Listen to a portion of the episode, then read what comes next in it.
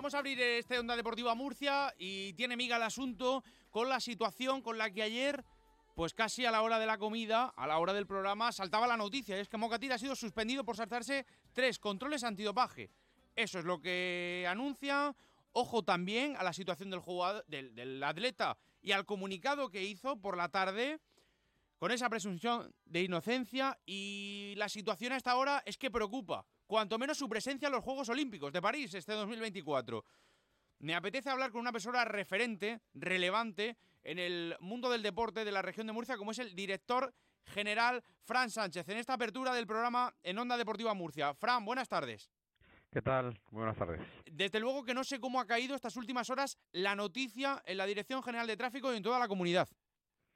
Bueno, yo eh, analizaría algo importante que creo que es eh, vital para eh, todo esto. En ningún momento hablamos de dopaje de Mohamed Katir. Ni siquiera se ha saltado ningún control. No es cierto. Hablamos de un fallo de localización, comentado también por el propio Katir. Sí.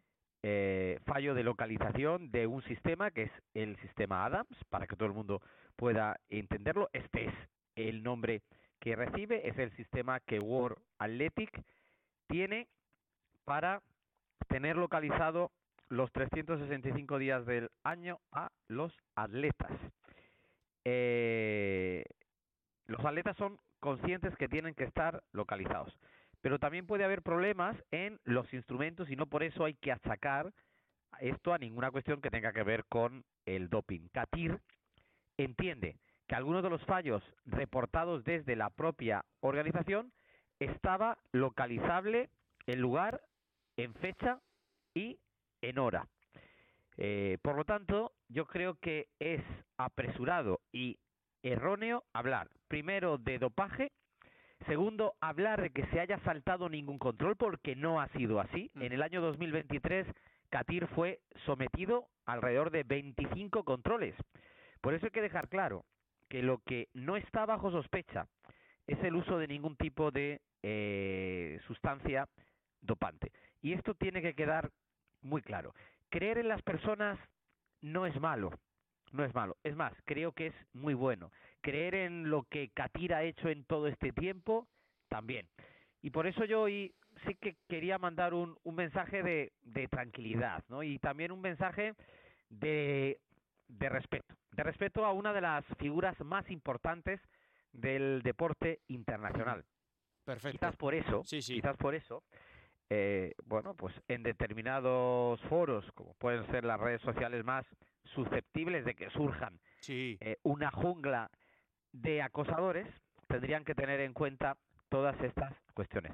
Katir no está en tela de juicio por el uso de ninguna sustancia dopante, Segundo, Katir no se ha saltado ningún control.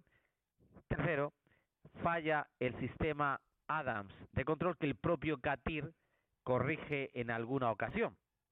Pero y estos son me tres a... veces durante sí. los últimos 12 meses. Me vas a permitir, déjame que te haga un par de cuestiones. Sí. La primera, ¿has podido hablar con, con Katir en las últimas por horas? Supuesto, por supuesto que sí. ¿Cómo lo por has visto? Sí.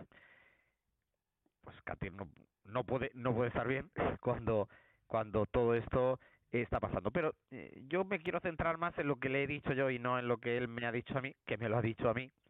Y, yo lo que sencillamente le he dicho es que se aísle lo máximo de todos esos comentarios. Él no tiene que justificar eh, nada de esto sobre el consumo de, de sustancias, porque esto no está en el foco. Quien quiera llevar esto al foco, que lo haga, pero no es su posición. Eh, por lo tanto, son días complicados desde ayer que se daba a conocer la noticia, eh, complicado para Katir. Nosotros estamos junto a él y vamos a seguir estando junto a él. Y ahora, pues como bien sabéis, el paso está en el TAS, en el Tribunal de Arbitraje Deportivo, donde hay que recurrir estas cuestiones por una por una razón, la proximidad de los Juegos Olímpicos indican pues que eh, el TAS suele tener pues unos meses para para poder contestar, quizás demasiados para la proximidad de los juegos. También es verdad que me indican que el propio tribunal, cuando es año olímpico y cuando está en juego determinadas eh, deportistas, pues que se juegan una parte importante de su carrera, suelen tener mayor celeridad y por lo tanto agradecemos también que, que ojalá en este caso sea así. Y luego, también hay eh, algunos datos de algunos deportistas que fueron sancionados, españoles también, eh, por este tipo de cuestiones y que finalmente, al recurrir al TAS, se les dio la razón y se le levantó la sanción. Hmm. Eh, singularidad de este caso, la Real Federación Española de Atletismo eh, tiene un acuerdo eh, de asamblea en el que aun con el expediente abierto sin que haya ninguna resolución final, ningún dictamen eh,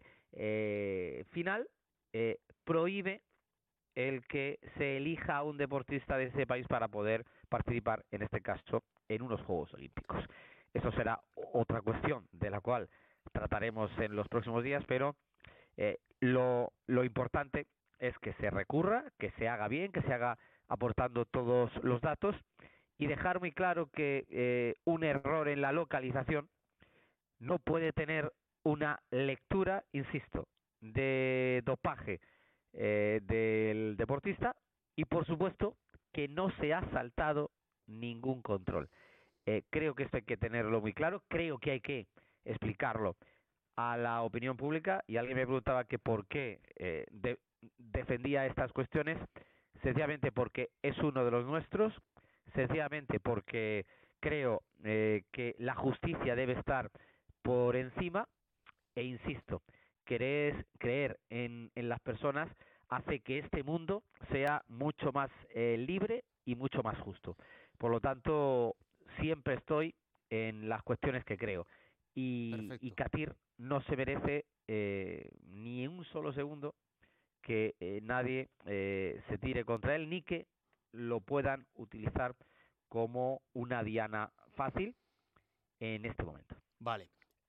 Has dicho que lo trataremos en los próximos días, pero yo, si no te importa, te lo voy a preguntar ya porque creo que es lo que la gente también se hace. La cuestión en la calle, en sus casas y entre los grupos de, de mensajería instantánea. ¿Peligra la presencia de Mokatir en, el, en los Juegos Olímpicos de París este verano? Lógicamente, en este momento sí.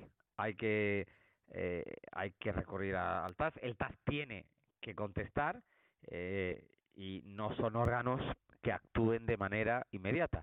Insisto, me advierten también un hecho que el Tribunal de arbitraje deportivo actúa en estas cuestiones cuando pues es un año olímpico y cuando estamos a meses de poder determinar determinadas convocatorias de eh, deportistas que se tomen una prisa mayor. A ello, a ello abogamos, pero siempre también teniendo en cuenta todas y cada una de esas disposiciones que es las alegaciones que, el propio Catira ha presentado.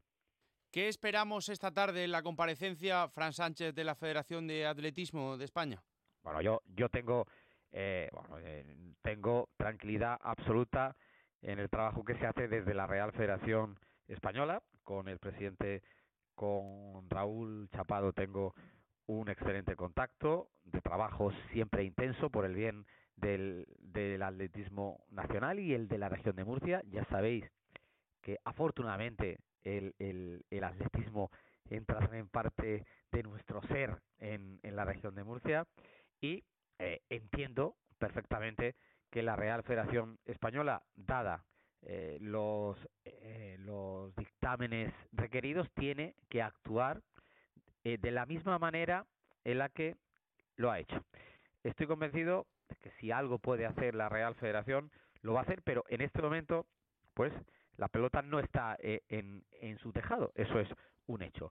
Es un tribunal que no depende de la esfera española el que tiene que determinar que aquello que aporta Catir referido a los fallos reportados ya y que él incluso había confirmado lugar, fecha y hora en la que se encontraba, eh, es, es cierto, ¿no? Yo creo que hoy el foco no está ahí.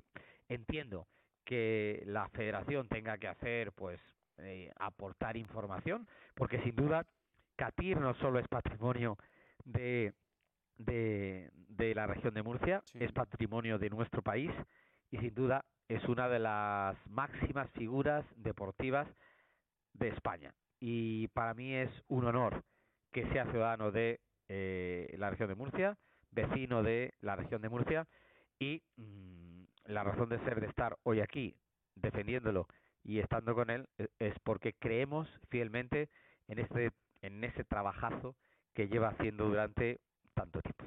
Esperemos que quede en un mal sueño, pero evidentemente que sí, la imagen se está empañando y conviene que el tribunal eh, actúe de inmediato, con la mayor celeridad posible, y esto, como digo, quede bastante resuelto porque la imagen está siendo fea e innecesaria y, desde luego, si todo queda demostrado, injusta.